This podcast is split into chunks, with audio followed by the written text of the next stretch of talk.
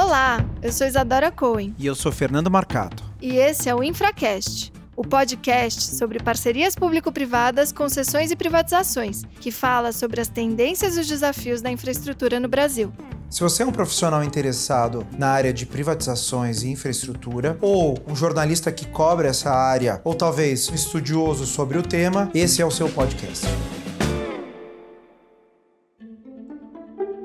Nesse episódio, o Infracast conversou com Sérgio Aveleda. Sobre o tema de mobilidade, não teria ninguém melhor do que ele para contar. Afinal, ele foi presidente da Companhia Metroviária de São Paulo, o metrô, foi presidente da CPTM, a Companhia Metropolitana de Trens de São Paulo, e foi secretário de mobilidade no município de São Paulo. O Sérgio dividiu conosco uma história muito interessante a respeito de como os controles funcionam no Brasil. Além disso, a gente conversou um pouquinho sobre como a Covid-19 vem impactando o setor de mobilidade e o que pode surgir como oportunidade nessa crise. Meu querido amigo Sérgio Aveleda, que bom ter você no Intracast. A gente já está aguardando a sua presença aqui conosco. Já faz tempo que a gente queria contar a sua história e queria também trazer a sua expertise no setor de mobilidade para os nossos ouvintes. Para nós é um grande prazer, uma alegria enorme ter você aqui conosco. Eu agradeço demais por você ter aceito o nosso convite. Muito obrigada. Isadora, Fernando, em primeiro lugar, eu que agradeço muito essa oportunidade de estar aqui com vocês. Fazia tempo que a gente estava combinando ter esse bate-papo e essa oportunidade de conversar com a audiência de vocês para bater um papo sobre infraestrutura no mundo da mobilidade urbana e as dificuldades que a gente tem, os desafios que a gente tem, especialmente agora depois da pandemia. Não é muito obrigado, de coração, muito feliz de estar aqui com vocês. Sérgio, você sabe que a gente fez uma pesquisa com os nossos ouvintes para saber qual era o conteúdo que os nossos ouvintes queriam ouvir, queriam saber mais e que a gente do Infracast poderia contribuir. Foi quase unanimidade no setor de mobilidade e a gente se olhou e falou: bom, não tem ninguém melhor do que o Sérgio para falar sobre esse assunto com a gente. Então, Sérgio, conta um pouquinho para a gente como que foi você, né, como presidente do metrô, trabalhou também na CPTM no estado de São Paulo. Como que foi essa trajetória? Inclusive, se você puder enfatizar enfatizar a história e as preocupações da condução do projeto da linha 4 do metrô, que eu sei que foi coordenado aí por você, um grupo grande de pessoas, e que foi a primeira PPP do Brasil. Se você puder contar um pouquinho para a gente, para os nossos ouvintes, vai ser muito bacana. Sim, sim. Então, falar um pouco da minha trajetória. Eu sou advogado, pouca gente sabe disso hoje em dia, porque as pessoas, na maior parte das vezes, acham que eu sou engenheiro. Eu fico feliz. Eu lembro até quando eu era presidente do metrô, muitas vezes eu ia participar de solenidades dizendo assim: agora com a palavra o engenheiro Sérgio Aveleda. Eu olhava para a engenheirada do metrô e abria um sorriso, assim, eles ficavam um pouco bravos. Em 2002, eu tinha um escritório de advocacia e aí eu fui convidado para ser gerente jurídico do metrô pelo secretário da época, o Jurandir Fernandes. Ele era de Campinas, eu também, a gente se conhecia de lá, da prefeitura, onde a gente trabalhou junto. E aí eu vim ser gerente jurídico do metrô no meio da licitação da obra da linha 4, não era PPP ainda. Foi a primeira vez que o metrô fez uma obra financiada pelo Banco Mundial, uma licitação internacional disputadíssima eu acho que a gente teve mais de 25, 26 mandados de segurança só na fase de qualificação e foi um desafio enorme para entender aquela licitação imensa. Para você ter uma ideia, quando as empresas entregaram as propostas técnicas, nós tivemos que fazer um cálculo estrutural do piso da garagem do metrô para separar uma proposta da outra pelo peso que cada uma tinha de tão complexo que era aquilo. Aí assinamos o contrato, começou a obra, eu gerente jurídico do metrô, e aí nós recebemos o desafio do governo do estado de fazer uma PPP PPP, traduzindo. Nós não tínhamos dinheiro para comprar os sistemas de sinalização, os trens, o caminho então era fazer uma concessão para o setor privado. Concessão essa que a concessão pura da lei de 95 não permitia fazer, porque não fechava a conta, você tinha que pagar subsídio. E aí em 2004 veio a lei estadual e depois a lei federal de PPPs e abriu as portas, viabilizou, construiu a estrada para a gente poder fazer essa PPP. E como você disse, foi a primeira do Brasil, não tinha literatura, não tinha para onde olhar. E foi um trabalho muito bonito. No mundo jurídico, quem nos ajudou, assim, brilhantemente, foi o professor Mário Engler, ele que deu toda a coordenação jurídica pela Fazenda do Estado. A professora Vera Monteiro, do escritório do professor Carlos Ari, era nossa consultora. E uma grande equipe da Fazenda, do metrô, da Secretaria de Planejamento, trabalhou e construímos o edital, fizemos a licitação, deu certo, e está aí a linha 4 funcionando, operando, como até hoje a linha mais moderna da América Latina, é a única com driverless, talvez das Américas, Acho que nos Estados Unidos não tem linha de metrô driverless, sem operador. Isso foi em 2002 que eu entrei no metrô. O contrato foi assinado em 29 de novembro de 2006. Eu lembro até hoje esse dia, contrato da PPP. Aí em 2007 eu fui convidado, já no governo Serra, para ser diretor de assuntos corporativos do metrô. Fiquei ali até 2008. Em agosto também fui convidado para ser presidente da CPTM. Aí eu começo a me divorciar mesmo do mundo jurídico. Não divorciar, mas me afastar um pouquinho assim, fazer um relacionamento mais à distância, né? E vou mergulhando no mundo técnico da mobilidade. Fico dois anos e meio na CPTM, um período de muito investimento, onde eu participei da segunda PPP em mobilidade do Brasil e a primeira concessão administrativa, que foi a compra e os serviços de manutenção de 36 novos trens para a linha 8. E quando o governador Geraldo ganha a eleição, ele me convida para ser presidente do metrô, onde eu fico de janeiro de 2011 até abril de 2012. E aí eu vou para iniciativa privada, vou trabalhar no metrô do Rio, que era uma concessão privada, vou trabalhar no México, numa empresa brasileira, e volto para ser secretário de mobilidade do prefeito João Dória, onde fiquei entre 2017 e 2018, e agora eu sou diretor de mobilidade urbana de uma organização não governamental internacional chamada WRI, World Resources Institute. Eu estou morando em Washington e eu lidero os projetos de mobilidade urbana dessa ONG. Puxa, que carreira, Sérgio.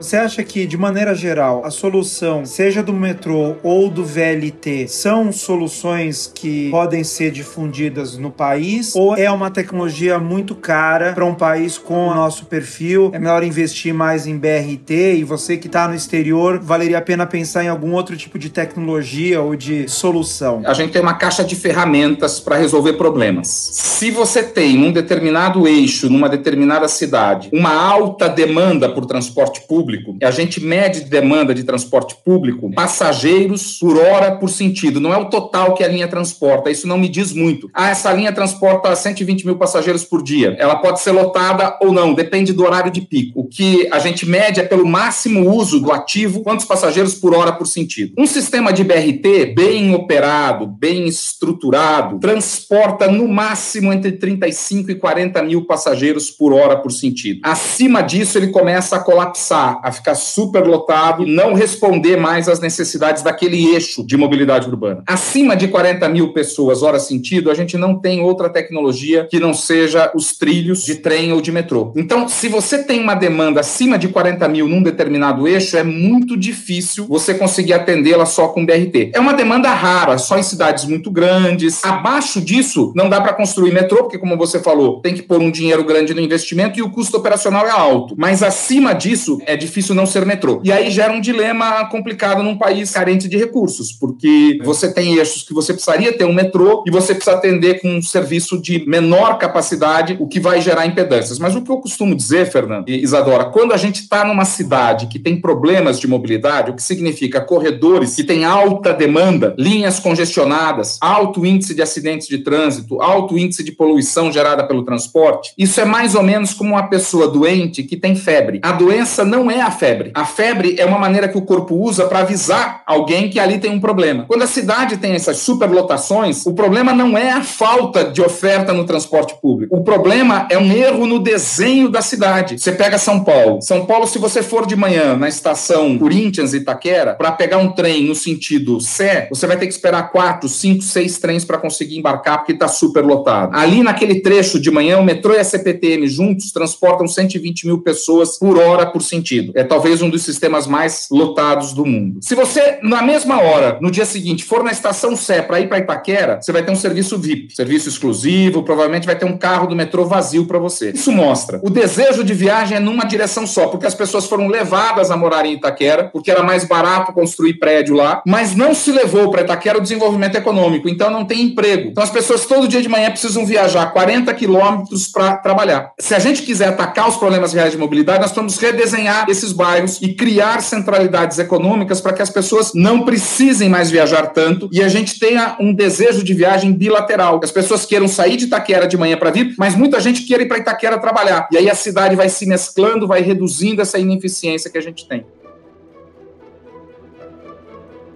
E Sérgio, uma questão com a qual a gente sempre se depara e que é muito discutida, que se relaciona de alguma forma com essas experiências que a gente tem de parcerias no setor de mobilidade estadual para metrô, tal do risco de interface, né? Você bem disse que quando você entrou no metrô, a obra do metrô estava acontecendo e a concessão da operação se daria no momento posterior. E esse foi o modelo que foi adotado na linha 4, então, se conceder a operação, mas tocar a obra um outro prestador, um empreiteiro contratado em regime de empreitada 866. No caso da linha 6 do metrô, tentou-se fazer, justamente em função do alto risco de interface, um modelo que congregava no mesmo prestador a operação, a instalação da infraestrutura de metrô nessa linha 6. Me conta um pouquinho da sua vivência, né, e da sua percepção com relação a esse risco e outros tantos. Qual você acha que seria uma boa prática nesses projetos para enfim, mitigar esse risco de interface? Ou por que, que se escolhe de fazer a obra por um e a operação por outro? E outros riscos potenciais, enfim, como eles foram tratados nos casos da linha 4, da linha 6, da linha 5, da linha 8 também na CPTM, enfim, você teve participação em todos. Se você puder contar um pouquinho pra gente? A história da linha 4 ela é interessante e aí ela explica um pouco esse quebra-cabeças que foi a integração entre o que o Estado fez na obra civil e alguns sistemas e depois depois o que o concessionário fez. Quando a gente começou a negociar a construção da linha 4, foi ali por 1998, se começou a conversar com o Banco Mundial para se financiar a construção da linha 4. O Estado ainda não tinha condições para contrair o um empréstimo, até conseguiu o aval da União, vocês sabem como isso demora. O contrato de financiamento foi firmado em 2001 para uma obra pública contratada pelas regras do Banco Mundial em regime de empreitada global, num contrato turnkey, também foi uma novidade o contrato turnkey naquela ocasião. Ali o governo governo do estado não tinha dinheiro para tudo. O governo do estado tinha dinheiro para as obras civis, eram 11 estações no total. O governo tinha dinheiro para terminar completamente seis estações, as estações prioritárias de integração. Outras cinco estações só tinha dinheiro para construir a obra civil, a casca, não tinha dinheiro para acabamento e sistemas, não tinha dinheiro para o trem, não tinha dinheiro para sistema de sinalização. Então, o que, que se decidiu? Vamos começar o que demora mais, que é a obra civil, os sistemas elétricos, os sistemas suplementares, e ao longo do contrato a gente acha um caminho, ou se o Estado tiver capacidade, um novo financiamento para a compra desses equipamentos, ou idealmente uma concessão. Então, o Estado começou a obra e contratou, isso é importante delinear, contratou então a obra civil, a escavação dos túneis, a escavação das estações, seis estações completas, cinco estações na casca, o sistema de energia elétrica, que é um sistema fundamental, que é o combustível do trem, e sistemas auxiliares, ventilação, telecomunicação, sistema de vídeo, que também são fundamentais para a operação. Não contratou os trens e o sistema de sinalização. Quando faz a PPP, transfere para o setor privado a contratação desses sistemas. O setor privado vai lá e compra sistemas. E aí nós tivemos uma dificuldade enorme para integrar. Foi um desafio imenso integrar o sistema elétrico, o sistema de sinalização, os trens com o sistema elétrico, foi um quebra-cabeça. Que nós vencemos, a linha 4 está aí, está funcionando. Até hoje não está pronta, a gente tem a estação Vila Sônia ainda em obras, mas avançou e ficou pronta. Nós aprendemos ali que essa interface era muito difícil. Você imagina, tem um problema, você chama o provedor contratado pelo poder público, ele diz a culpa é do concessionário concessionário. Você chama o concessionário, ele diz a culpa é do provedor de vocês. Então ficava uma gestão muito truncada. Quando vem a oportunidade de fazer a linha 6, nós já tínhamos o projeto básico contratado na gestão do governo Serra e nós estávamos trabalhando num edital de obra. Para diminuir a impedância, o Estado faria obra civil exclusivamente. Não contrataria nenhum tipo de sistema. Porque entre a obra civil e os equipamentos não é tão difícil fazer a interface. A dificuldade da interface é equipamento com equipamento, software com software, hardware com hardware. E transferiríamos para o setor privado a obrigação de compra de tudo que tivesse elétron. Eu lembro de usar muito essa frase. Tudo que tiver elétron vai para o setor privado. Trem, sistema elétrico, sistemas mecânicos, tudo que envolvesse sistema iria. Mas decidiu-se uma PPP completa. Eu vou ser bastante sincero que naquela ocasião eu fui contra. E parecia até que, assim, estava prevendo. Eu achava que era muito risco transferir para um concessionário só. Eu me preocupava Obra civil de metrô talvez seja uma das coisas mais complexas que se tem. Escavar um túnel dentro da cidade, você sabe como começa, mas você não sabe como termina. Mas o que vai acontecer no meio é muito imprevisível. Tanto é verdade, não sei se vocês sabem disso, projeto executivo de túnel é feito dia a dia. Você escava um pedaço e no dia seguinte se faz uma revisão do projeto executivo, porque o túnel é um organismo vivo. Você escava e ele reage, ele movimenta. Então você precisa adotar medidas, uma reação à reação do túnel. Às vezes a obra tem que parar uma semana, porque o túnel se mexeu, você tem que instalar tirantes para conter aquele movimento. Eu me preocupava que um eventual atraso na obra civil de túnel, e é muito provável que se tenha, iria impactar o fluxo de caixa da concessionária. Mas no fim o problema nem foi esse, é que as concessionárias não deram conta. Claro, ninguém sabia da Lava Jato. A Lava Jato foi um fator completamente imprevisível. Mas eu, particularmente, achava que o Estado deveria fazer como obra pública tudo que fosse civil e tudo que fosse mecânico, elétrico, deixar para o concessionário, diminuiria o risco e diminuiria a impedância de interface.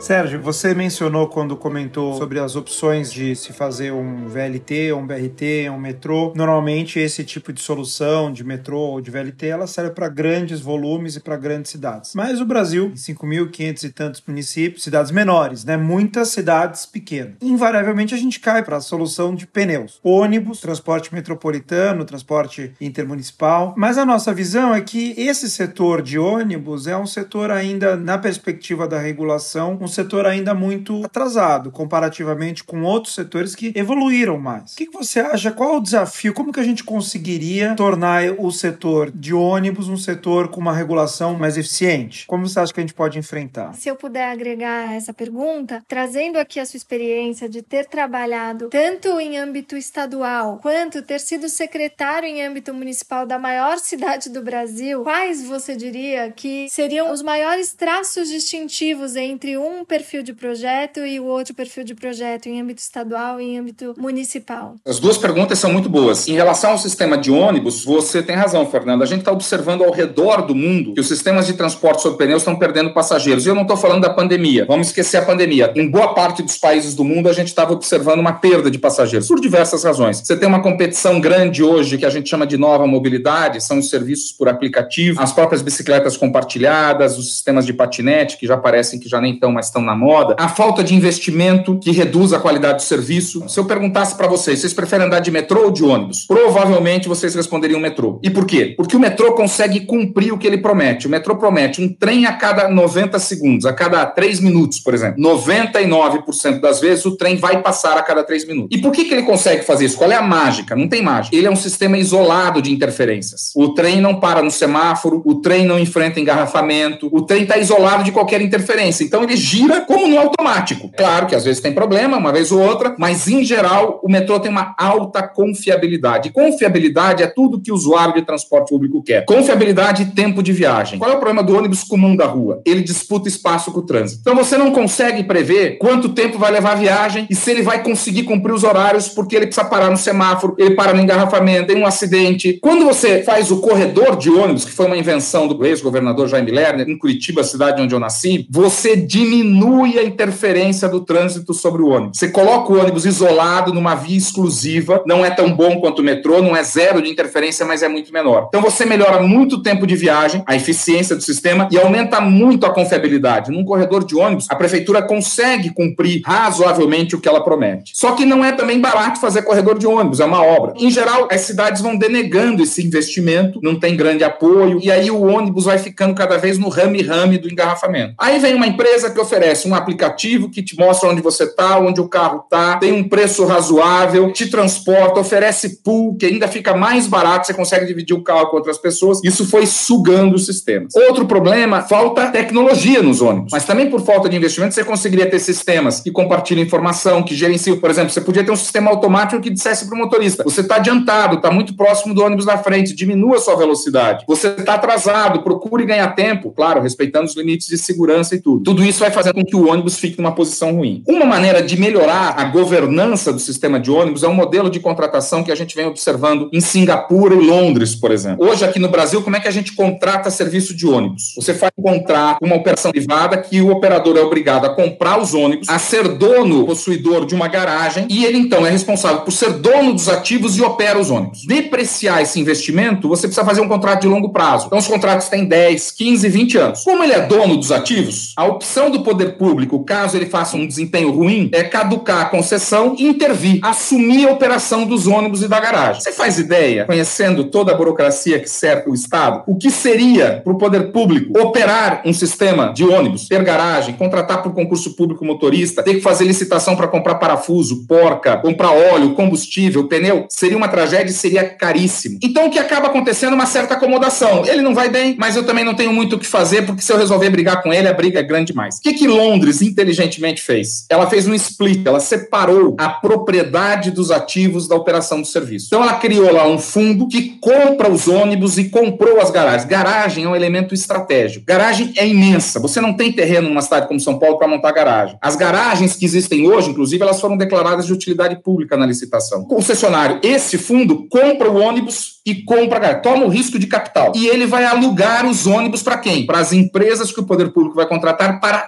operar. Então ele aluga o ônibus e aluga a garagem. Quem vai operar não tem investimento, portanto eu posso fazer contrato de curto prazo, posso fazer contrato de cinco anos. Se o cara não for bem, eu digo um abraço. Ah, mas o ônibus, o ônibus já não é seu. E aí é muito fácil eu contratar um substituto para operar aqueles ônibus. Então o que que acontece em Londres? Eles têm licitação toda semana, porque eles licitam as linhas em datas separadas. Então tem uma competição enorme. Vieram operadores internacionais porque não tem custo de capital. A RATP, que é quem opera o sistema de transporte na região metropolitana de Paris, opera ônibus em Londres. A Deutsche Bank, que é a operadora de trens na Alemanha, opera ônibus em Londres. Não tem um custo de capital, eu vou lá operar. Com isso, eles mantêm sempre uma equipe treinada para licitar. Eles sempre têm uma disputa, porque os operadores querem ganhar mais linhas. E quando alguém vai mal, tira facilmente. Eu acho que esse modelo de contratação seria o ideal. Eu tenho isso como máximo de governança, diminui o poder de captura dos empresários de ônibus sobre as agências públicas. É o modelo ideal. Agora, evidentemente, não é fácil mexer com um setor tradicional, enraizado, estruturado, mas que eu acho que se eles olharem com bons olhos, eles gostariam, porque não tomam mais risco de capital. Vai ter um fundo que vai tomar o risco de capital. Eles vão só operar e ser remunerados pela operação. Eu tenho certeza que isso contribuiria para baixar custos, isso contribuiria para um monte de coisa. Mas não é fácil implantar um modelo desse. Eu vi aqui na licitação de São Paulo, a legislação municipal não permitia adotar um modelo dessa natureza.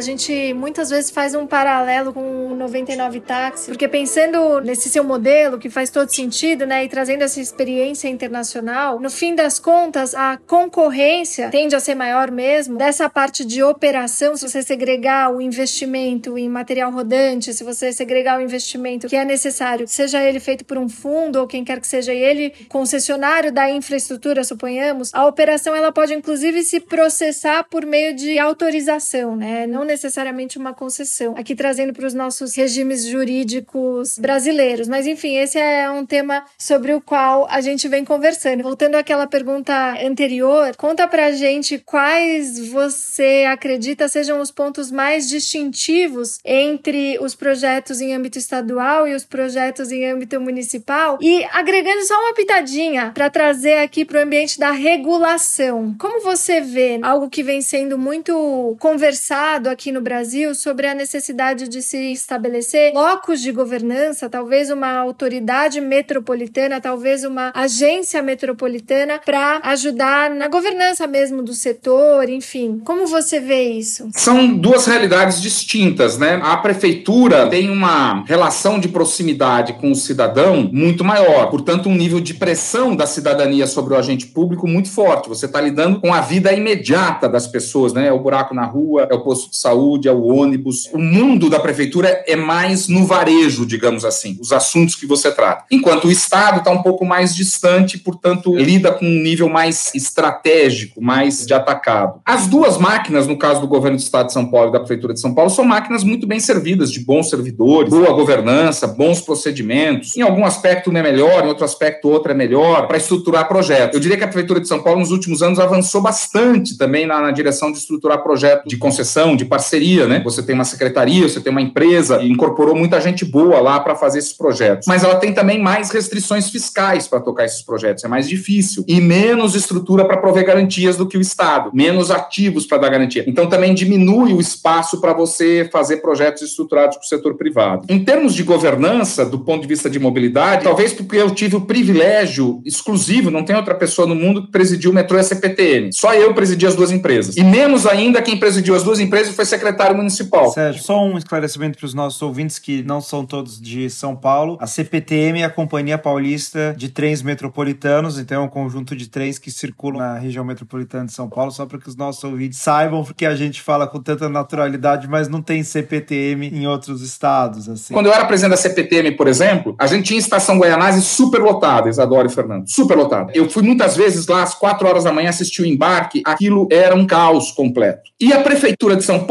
aumentava a quantidade de ônibus que chegavam no terminal Guaianazes para os passageiros se integrar ali. E eu dizia para o secretário Marcelo Branco, muito amigo meu, e me ajudou muito, secretário, não dá mais. Não, mas espera aí, secretário, não dá mais. E aí ele foi me ajudando. Essa falta de coordenação, olha só um detalhezinho da operação, o caos que gerava. Você precisa levar esse pessoal para outra linha da CPTM, aqui não dá mais. Um outro exemplo positivo da integração. Em 2004, a Prefeitura de São Paulo implantou o bilhete único, que é um cartão inteligente, permitiu ao usuário embarcar duas, três vezes, pagando uma única tarifa. Então ele embarcava de manhã num ônibus, podia embarcar no segundo e no terceiro só pagava uma tarifa. Foi uma revolução no sistema de transporte. As pessoas passaram a usar muito mais, economizar dinheiro. O sistema de ônibus é um sistema, partes separadas, mas funcionando junto. Aí em 2006 eu participei desse projeto, foi um desafio, foi maravilhoso. Nós integramos esse mesmo cartão no metrô e dissemos para o usuário: olha, se você pegar um ônibus e até um determinado horário depois entrar no metrô, as duas tarifas, 2 mais 2 não vai ser 4, 2 mais 2 vai ser 3 e 5, 3 e 10 centavos, alguma coisa assim. Bom, o metrô saiu de 2 milhões e pouco de passageiros por dia para quase 4 milhões sem inaugurar linha nova. Só com essa decisão, só com o diálogo e integração, porque as pessoas disseram: eu vou de ônibus até um pedaço e depois eu vou de metrô, que é muito melhor, que é mais rápido. Ou seja, nós passamos a ter um sistema de transporte que antes não era sistema. Antes eram peças descombinadas, descoordenadas. Então, quando a gente integra, a gente forma uma coisa muito melhor. Nós temos na região metropolitana de São Paulo 39 cidades. Eu pergunto a vocês onde é a divisa de Guarulhos com São Paulo, onde é a divisa de Santo André com São Bernardo. Ninguém mais sabe. Olha no Google Earth, você não vê divisa. É uma mancha urbana única. Então a gente mora em Guarulhos, trabalha em São Paulo e estuda em Mariporã. Eu posso fazer tudo ali. Só que, por não ter uma autoridade metropolitana, eu tenho então 39 secretários de mobilidade municipais, cada um planejando e decidindo o seu pedacinho. Um secretário estadual que coordena metrô e CPTM e as linhas intermunicipais. Pode ter diálogo bom, tem todo mundo aí é bem intencionado, mas não tendo um órgão único, cada um pensa de um jeito. Então eu tenho linhas que concorrem entre si. Se eu moro no bairro de Pimentas, em Guarulhos, quero ir para o centro de Guarulhos, eu tenho que ter um cartão, vou pagar uma tarifa. Chego no terminal em Guarulhos, quero vir para São Paulo, eu tenho que ter um segundo cartão, vou pagar a segunda tarifa. Chego no terminal Armênia em São Paulo, quero pegar um ônibus. Prepare-se para ter o terceiro cartão e pagar a terceira tarifa. O que a gente está dizendo para esse usuário? Compre uma moto, amigo. É mais barato e mais fácil do que você vir aqui incomodar a gente no transporte público. Então, as cidades como lá, Londres, Paris, Nova York, Istambul, desenvolveram esse conceito de autoridade metropolitana. Quando eu era secretário, eu dizia: eu estou defendendo o fim do meu cargo. Tem que extinguir e todos os orçamentos municipais para transportes e mobilidade tem que ir para essa agência que vai decidir e vai planejar. Agora, na pandemia, você teve cidade que resolveu suspender o serviço de transporte, cidade que diminuiu, cidade que põe rodízio. Então, você mora em São Bernardo do Campo, você pode usar o carro lá, mas não pode usar em São Paulo, por falta de uma autoridade metropolitana metropolitana tá, agora a gente vê de maneira exacerbada a, a falta que isso faz.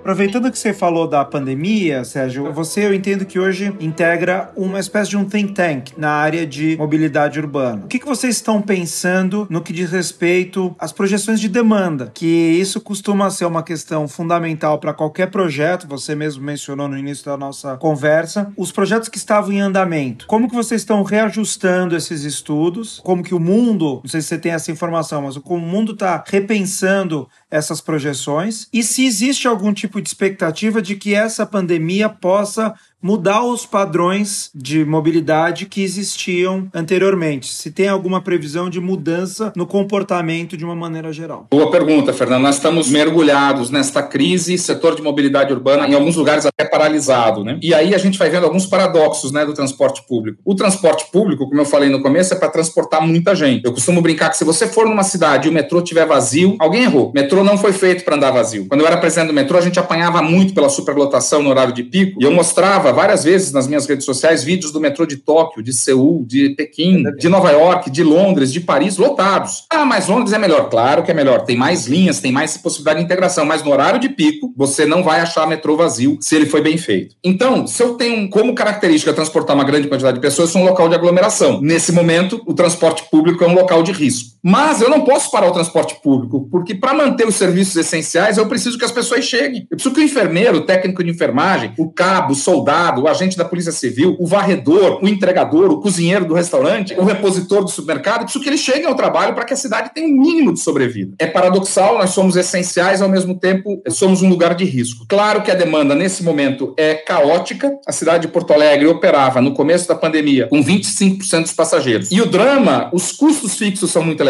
Então, Porto Alegre operava com 25% da receita e 70% dos custos. O custo de capital é muito alto. Para você depreciar isso, é muito elevado. Você não pode demitir os motoristas dizer assim para ele, tchau todo mundo. Amanhã acaba o isolamento, você não treina um motorista de ônibus urbano do dia para noite. É uma máquina, tem uma inércia muito grande. Os sistemas estão entrando em colapso. Ontem, duas empresas aqui da região metropolitana anunciaram falência. Hoje, uma empresa do Rio Grande do Sul anunciou que está fechando as portas. Nesse momento, não tem jeito senão os governos centrais, nacionais, entenderem que a mobilidade urbana deve fazer parte dos planos de estímulos econômicos. O governo dos Estados Unidos transferiu 25 bilhões de dólares para as cidades para manutenção dos serviços de mobilidade urbana. A mobilidade, depois da pandemia, continuará sendo estratégica. Não dá para imaginar que a cidade de São Paulo não vai precisar de mobilidade quando terminar tudo isso. Nós temos que fazer um esforço, uma coordenação de governos para ter uma ajuda, não é ajuda para empresário, não é ajuda para manter a remuneração de empresário, mas para manter a capacidade operacional dessas empresas quando a gente retomar. Segundo, nós vamos ter uma fase de transição. A Europa entrou nessa fase de transição, a China já entrou há algum tempo. Não será fácil também, porque algumas cidades, por exemplo, estão dizendo que os ônibus só podem andar com metade da capacidade. Muito bem, nós vamos ter que dobrar a oferta. Isso vai ter um custo, quer dizer, esse plano de estímulo e de apoio, ele vai durar um pouco de tempo, ele não pode ser só agora, no momento agudo da crise. E olhando para o futuro, eu gosto muito de uma frase do Drummond que é a vida precisa de pausas. Eu acho que essa tragédia é uma tragédia. Acabamos de ultrapassar 12 mil mortos no Brasil, contabilizados, a gente sabe que tem muito mais que isso. Ela não pode ser em vão, nós precisamos aprender com ela. Você veja que os mapas de poluição das cidades são completamente diferentes. Tem uma região na Índia que há 50 anos eles não viam o Himalaia. A Índia é o pior país do mundo em qualidade do ar. Assim que começou a pandemia, os isolamentos sociais, o Himalaia apareceu naquela região depois de 50 anos invisível, escondido atrás da nuvem. Nós éramos verdadeiramente porcos com as nossas cidades, né? Como como é que a gente não aceita uma casa suja e aceitava respirar aquele ar que a gente enxergava o ar aqui na cidade de São Paulo? Quem tinha oportunidade de pousar de avião aqui às 5 da tarde no inverno, o avião penetrava numa camada de resíduos e de poluentes. Ou seja, nós temos que aprender com esta pausa de que as nossas cidades podem ser melhores. Então, como é que eu vejo? Nós vamos ter que descobrir, desenvolver e implantar novas fontes de financiamento do transporte público. Só a tarifa e só o subsídio, como São Paulo paga, não faz sentido mais. E eu vou tentar aqui, talvez eu me alongue um pouco, mas eu acho importante explicar explicar isso. Quem não usa transporte público está começando a descobrir que transporte público é importante para ele também. Não fosse o transporte público, ele não tinha hospital funcionando, não tinha comida chegando, não tinha cozinheiro, não tinha supermercado aberto. O transporte público ele gera aquilo que a gente chama na economia de externalidades positivas. Tem um estudo de cidades canadenses que mostra assim: se você decide para o trabalho caminhando e custa para você um dólar, a cidade vai ter que pagar um centavo de dólar para você caminhar. Tem que fazer manutenção de calçada e tudo mais. Se você decidir de bicicleta e vai te custar um dólar, a cidade vai pagar 15 centavos de dólar. Se você decidir de transporte público e te custou um dólar, para a cidade vai custar 1,50. Se você decidiu de carro particular e te custou um dólar, para a cidade vai custar 9 dólares e 20 centavos. A gente não faz ideia do subsídio ao uso do carro privado. A gente fala do subsídio aqui em São Paulo do transporte público, porque se a gente abre o orçamento da prefeitura, tá lá. Pode procurar. Subsídio ao transporte público. Tem uma rubrica orçamentária, 3 bilhões e meio por ano. Mas se você procurar subsídio ao carro privado, não tem. Na contabilidade pública, a gente não contabiliza como subsídio. Mas a gente precisa fazer o asfalto, a gente precisa manter uma CET, agentes de trânsito, a gente tem o custo com os mortos, a gente perde um avião por dia no Brasil, são 125 mortos por dia, centenas de feridos com sequelas para o resto da vida, que vão onerar o sistema de seguridade social. A gente tem a poluição que mata todo dia em São Paulo. Eu não me lembro quanto, o professor Paulo Saldiva sempre repete esse número, é assustadora a quantidade de pessoas mortas pela poluição. A gente tem a ineficiência do congestionamento. O carro, ao contrário do transporte público, é um gerador de externalidades negativas. Portanto, do ponto de vista econômico,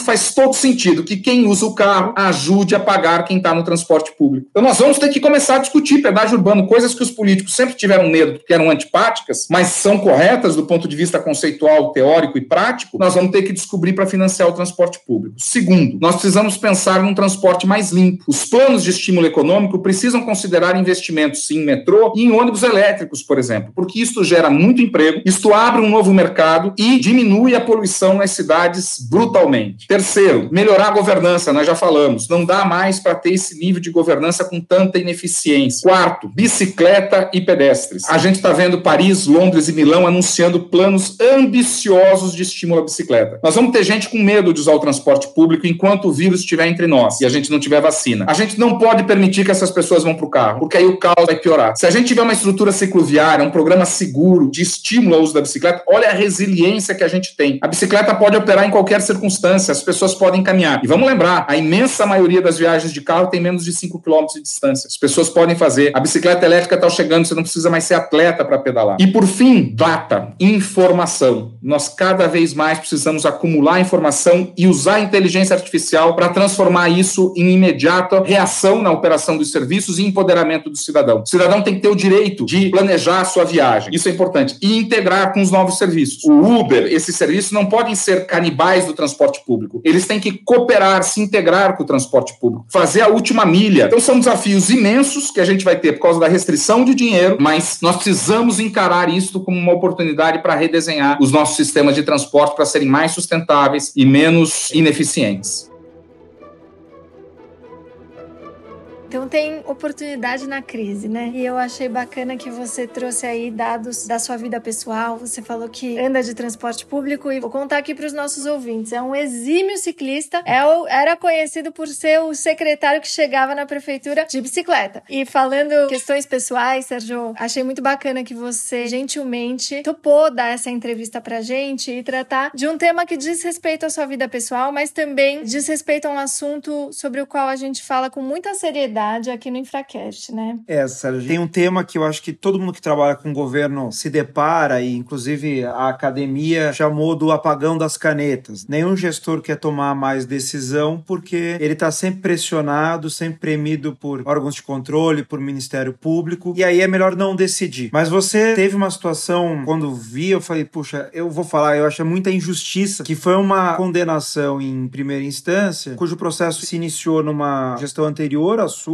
no metrô, talvez você possa contar em mais detalhes. A única coisa que você fez foi se negar a paralisar uma obra que você não havia contratado, mas que você precisava tocar. E você precisava tocar simplesmente porque você colocou aqui as externalidades positivas que um serviço de metrô geram para uma cidade como São Paulo são imensas. De alguma forma você enfrentou determinação de um único procurador que de alguma forma queria fazer política pública, por isso foi penalizado, mas que felizmente essa história, por mais difícil que tenha sido, ela acabou com um final feliz e eu estava te contando antes da nossa entrevista. Eu sei que um dos seus advogados foi o Dr. Celso Mori, do Pinheiro Neto Advogados, que fez esse trabalho de uma maneira aí muito gentil, né? E acho que comprova também a sua seriedade. Eu sou ex-Pinheiro Neto, trabalhei oito anos lá, a gente sabe da retidão e padrão ético do escritório. E o escritório ter topado assumir essa causa, certamente com alguma dimensão pro bono, porque a gente sabe que os honorários não são brincadeira lá. E o Dr. Celso Mori assumiu essa causa e ele é alguém que eu admiro demais. Mas eu queria ouvir, a gente queria ouvir um pouco essa sua história, porque eu acho que é uma história que muitos gestores passam. Felizmente você teve um final feliz, mas muito demorado também, porque você sofreu durante muito tempo com o processo. E uma pessoa séria como você, mas eu tava na minha aula na FGV e um aluno veio conversar comigo, tinha visto um post que eu tinha feito sobre esse tema e ele disse que conhecia, acho que a sua filha, e disse: Poxa, é muita sacanagem, né, professor? E eu queria que você contasse, a gente queria que você contasse essa história para a gente encerrar a nossa entrevista aqui.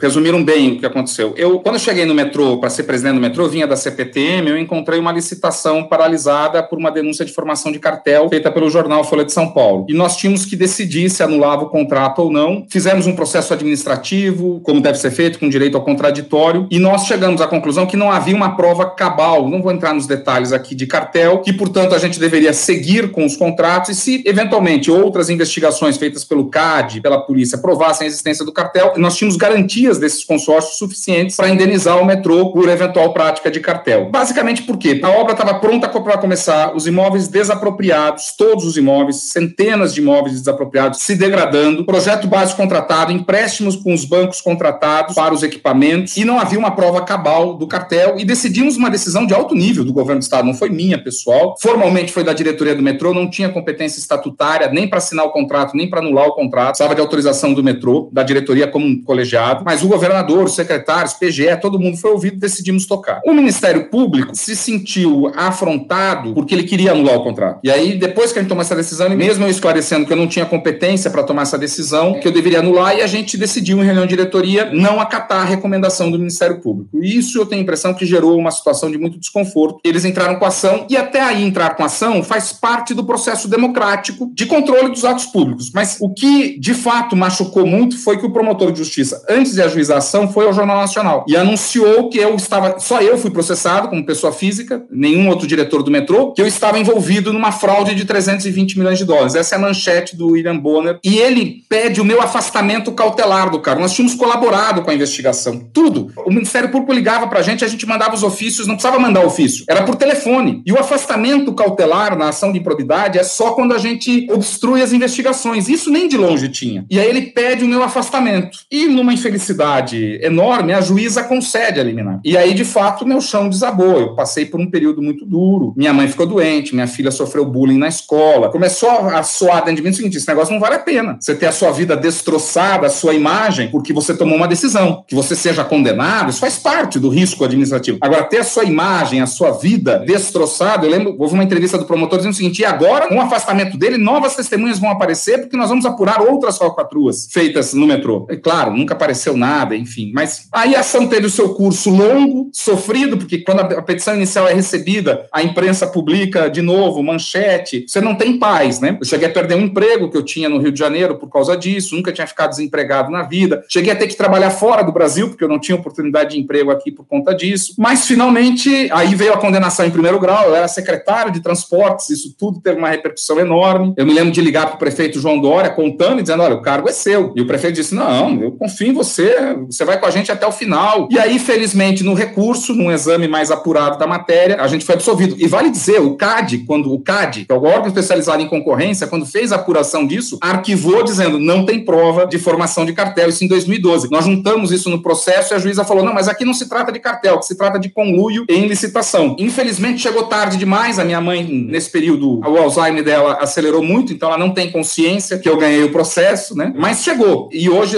as pessoas que me conhecem dizem: você é outra pessoa. Eu fui condenado a indenizar o Estado em 10 bilhões de reais. Eu costumo dizer, acima de 100 mil, pode colocar quantos zeros quiser, que não, não vai ter diferença. 10 bilhões, perder direitos civis, perder habilitação para o exercício da função pública. E eu acho que a lei de introdução, a modificação da lei de introdução ao direito civil, né, projeto de autoria do senador Anastasia, mas que a gente sabe, inspirados nos professores Carlos Ari e Floriano de Azevedo Marques, trouxe um marco para dizer o seguinte: olha, o administrador público não será punido se ele não agir com dolo ou com culpa grave. Porque você imagina, presidente de um banco, em que o acionista diga para ele o seguinte: olha, se você errar aqui, você vai pagar o seu patrimônio, você vai ser demitido, você não vai poder exercer a função do banco, basta um erro. Quem que vai ser presidente de banco assim? Imagina chegar no Google e dizer o seguinte, ou na Apple e dizer o seguinte, olha, ninguém mais pode errar aqui. Se errar, tá ferrado. Ninguém inventa mais nada, a gente não tinha iPhone. E o erro faz parte do processo de inovação, faz parte do processo de gestão. O erro é quando você amedronta a pessoa de que ela não pode errar, a gente tem um apagão da caneta. Aí é melhor não fazer nada. Eu não conheço ninguém que respondeu a ação de improbidade por não ter feito. Conheço vários gestores que ficaram anos na administração pública e não fizeram nada. Você vai consultar no Tribunal de Justiça, zero. Então você começa a incentivar esse comportamento. Por que, que eu vou fazer se racionalmente? E aí eu, eu gastei muito com honorários. Claro que o Pinheiro Neto foi quase pro bono, mas para mim foi muito. Paguei do meu bolso. Nunca ninguém me repôs esse dinheiro e nunca vou ver esse dinheiro de volta. E eu publiquei um artigo logo depois da minha absolvição, né, dizendo nós precisamos mudar esse sistema de controle. Não é possível tornar a vida do administrador público um pesadelo. E não é que é só um órgão de controle, são vários. Cada um tem uma posição. É um grau de indeterminação muito profundo no controle. Isso assusta.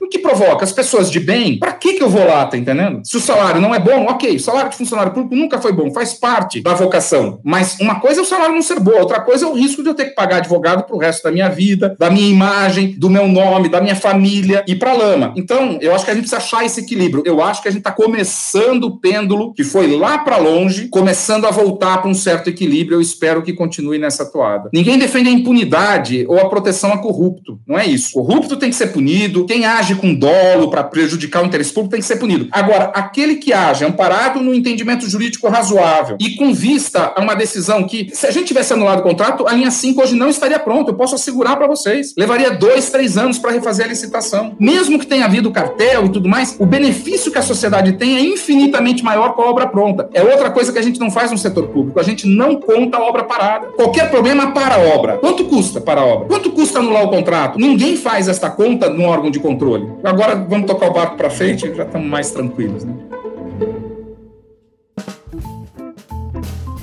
Sérgio, eu queria que você soubesse, na verdade você já sabe disso porque eu falo reiteradas vezes. Você é um grande exemplo para mim. Aprendo e aprendi muito com você, cada vez mais. Eu acho muito corajoso você ter contado a sua história aqui, colocado luz na sua história também em outros tantos ambientes, que sirva de fato como um impulso para que a gente possa aprimorar esse sistema punitivo e como a gente fala, né, ser gestor público no Brasil não é para iniciantes, e um bom gestor público no Brasil, um excelente, alguém que preza por essa competência e capacidade técnica de gestão, como é o seu caso, não é mesmo para iniciantes, é muito difícil. É muito obrigada, de verdade, pela sua competência, pela sua gentileza, pela sua coragem. Para nós é um enorme prazer, uma honra te receber e em breve, essa é uma série da Covid-19, mas em breve a gente quer te receber, te dar um abraço. Esse abraço já já está na agenda há bastante tempo. A gente vai te receber em estúdio, hein? Muito obrigado, parabéns pelo trabalho de vocês. Esse espaço é magistral para a gente refletir sobre a infraestrutura no Brasil e vamos marcar no que acabar essa crise, a gente se encontra para comemorar e bater papo. Um abraço forte, um abraço a todo mundo que assistiu a gente aqui. Muito obrigado. Obrigado, Sérgio. Um abraço.